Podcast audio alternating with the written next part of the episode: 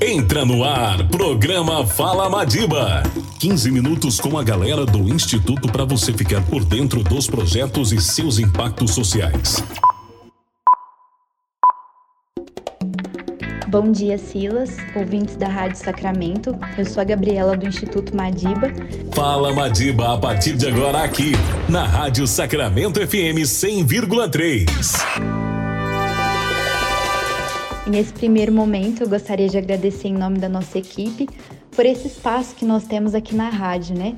O quadro Fala Madiba, toda terça-feira, às 7h45 da manhã um momento que a gente pode trazer tantos temas importantes, convidados especiais, e o de hoje não poderia ser diferente, né? A gente vai conversar um pouquinho sobre finanças pessoais com Rodrigo Alves Fraga. Espero que vocês gostem, que essa conversa nesse bate-papo auxilie cada um de vocês de alguma forma a controlar, organizar melhor suas finanças. Só para lembrá-los também, né? Nosso horário sempre terças, 7h45 da manhã. Nós estamos também no Spotify com o nome Fala Madiba, o mesmo do nosso quadro aqui. Rodrigo, para você, qual a importância da educação financeira? Tanto no espaço familiar quanto no escolar, nós levarmos essa questão para as crianças, para os jovens, para os casais também, especialmente nesse momento que a gente está vivendo, né, tão delicado que é a pandemia. Bom, Gabriele, ainda nos dias de hoje, é, dinheiro é considerado um tabu pela sociedade. As pessoas não conversam sobre dinheiro, as pessoas têm mais dívida do que patrimônio, é, tem muita gente que demoniza as pessoas ricas, é, dinheiro é sinônimo de problema. Isso é tudo tabu que é criado pela sociedade. Né? E a gente pode mudar isso. Pra você ter ideia, quase todos os brasileiros, 97%, disseram ter dificuldade em lidar com o próprio dinheiro. Né? Pra você ter ideia, 97% tem dificuldade em lidar com o próprio dinheiro. E metade desse número, 49%, evita até mesmo de pensar em dinheiro para não ficar triste. Né? Esse é um estudo feito pelo Itaú Unibanco, em parceria com Datafolha, sobre uma relação emocional do brasileiro com o dinheiro. Você vê que aí é muito mais do que uma questão simplesmente de entendimento. Né? Hoje em dia, é, o dinheiro mexe com o brasileiro. Né? É, dados também falam que 66% da população brasileira está endividada. Né? Tudo isso através de um tabu que a gente vem trazendo há muito tempo. É muito fácil a gente desmistificar isso. É simplesmente conversar sobre dinheiro, ter liberdade um pouco mais sobre o assunto, né? trazer isso mais para o cotidiano. A pandemia, nesse sentido, é, trouxe para muitas pessoas a oportunidade de crescimento. Ela se viu em casa e ela se viu desafiada a estudar, aprender alguma nova é, aptidão. É, se a pessoa teve algum entendimento para a área financeira, com certeza ela teve um crescimento. Né? E a educação financeira para criança, jovem e adulto é um dos melhores caminhos para um país com uma população menos endividada e uma população também mais desenvolvida economicamente. E como consequência, pessoalmente, pois se vive melhor. Né? Para muitos, toda a vida não tem muito um propósito, a não ser aproveitar o máximo. Mas não precisa ser assim para você também. Isso pode ser mudado. Eu acredito que essa seja uma questão, uma dúvida para muitas pessoas. Como realmente organizar as finanças pessoais? Muitos acham que contabilidade é um bicho de sete cabeças, mas ao ir ao mercado, por exemplo, a pessoa sabe o quanto que ela tem e o quanto que ela tem também para gastar, né? Então, todo o orçamento. Mas como que a gente pode fazer esse controle de uma de uma melhor forma, né? A gente coloca no papel, a gente usa planilha. Hoje em dia, né, a gente tem muitas ferramentas aí online, seja por redes sociais, né?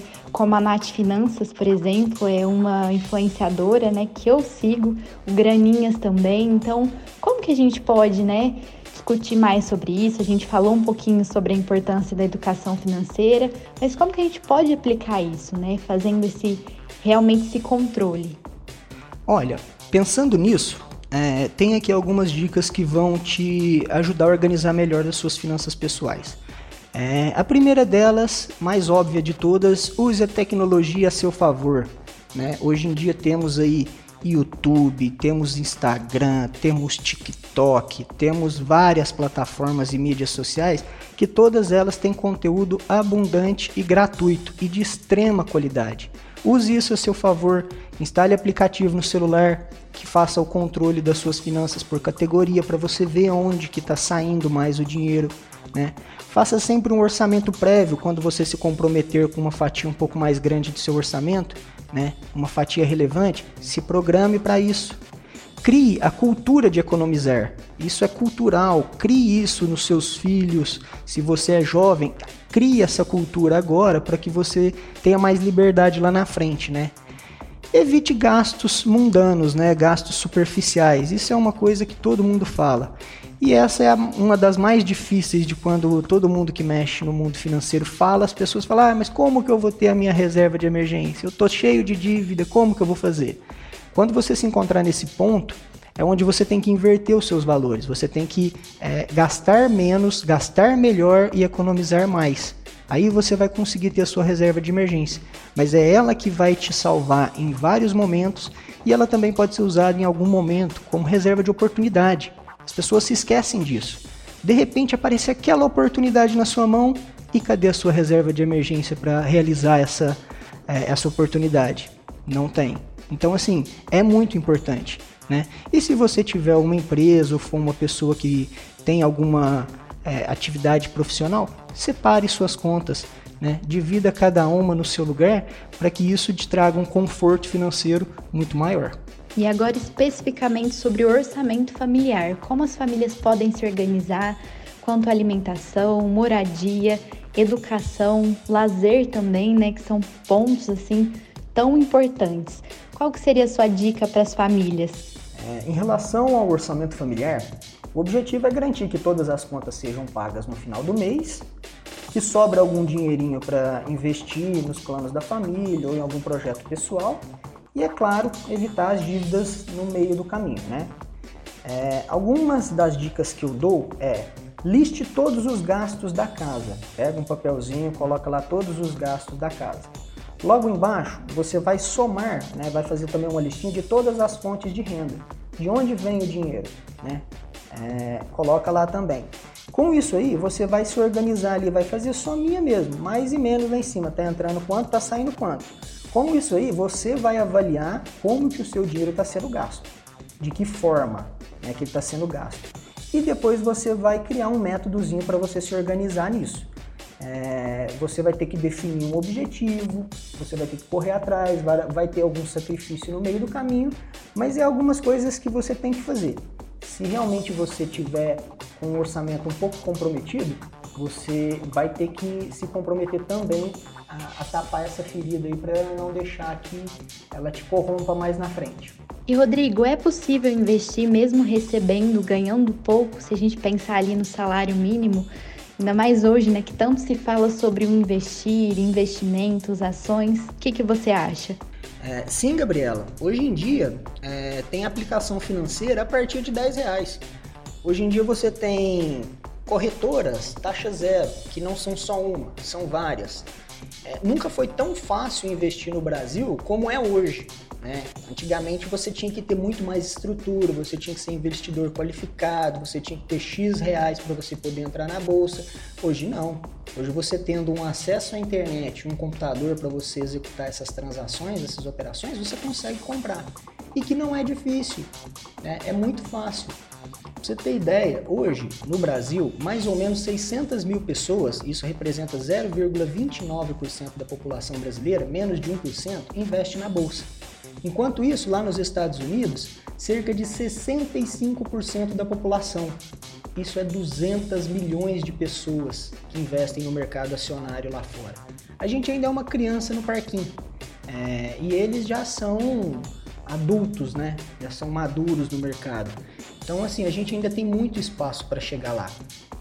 É, então, sim, hoje em dia é possível sim, investir pouco Porém, tem que ser com muita consciência. A pessoa tem que ter ciência do que ela está fazendo, de preferência, ela tem que ser acompanhada por alguém. Ou então, muita cautela, muito estudo, muito conhecimento. Né? Todo mundo chega lá. E por fim, você gostaria de deixar algum conselho para os jovens que estão tendo sua primeira experiência profissional e, com isso, consequentemente, seu primeiro pagamento? Olha, um conselho que eu quero deixar é um que eu aprendi no livro O Homem Mais Rico da Babilônia em que conta a história do rei Salomão, que foi o homem mais rico que o mundo já viu. No livro ele fala pague-se primeiro. Eu me identifiquei muito com isso porque eu sempre deixei para pagar, toda a minha vida foi assim, eu sempre deixei as minhas contas para pagar primeiro e o que sobrava eu gastava comigo, né? Depois que eu li esse livro, abriu meus olhos, eu comecei a ver de uma maneira diferente. Né? E hoje eu faço literalmente o contrário. Todo o dinheiro que entra para mim, eu destino 10% para investimentos e os outros 9%, é, os outros 90%, né? Na verdade, eu pago as minhas contas e levo o meu padrão de vida. É, a questão não é quanto você tem, né? O quanto você ganha, mas sim o que, que você faz com esse dinheiro. Olha, eu conheço pessoas que ganham 8, 10, 15 mil reais e estão aí extremamente endividadas. É, por isso que eu repito, a questão não é o quanto você ganha, mas sim o que, que você faz com ele. Né? Aí tem muita gente que, ah, mas eu vou economizar porque eu não sei nem se eu vou viver até amanhã. Olha, eu sinto muito, se você tem esse pensamento, você é um negacionista. Porque por expectativa mesmo é, do IBGE, o brasileiro vai viver até os seus 73 anos de idade. Estatisticamente, 90% das pessoas vão sobreviver até a sua velhice. Então, assim, é importante você pensar no seu futuro, é importante você pensar na sua aposentadoria, é importante você pensar em você. E o quanto antes você fizer isso, melhor. O seu futuro agradece.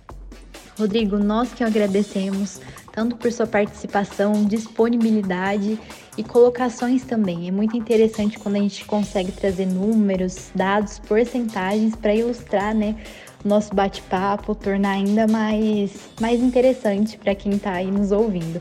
Muito obrigada, fica aqui o convite para participar de, dos outros episódios, né? Você sempre será bem-vindo aqui no Instituto. Gabriela, eu gostaria também de agradecer ao Madiba, a você, ao espaço que foi dado aí para a gente falar sobre dinheiro, que é algo tão importante aí na vida das pessoas. Mais uma vez, muito obrigado e bom dia. E pessoal, fica aí o convite para a próxima terça-feira, 7h45 da manhã. Nos encontramos aqui no Fala Madiba da Rádio Sacramento. Muito obrigada mais uma vez. Você ouviu o programa Fala Madiba.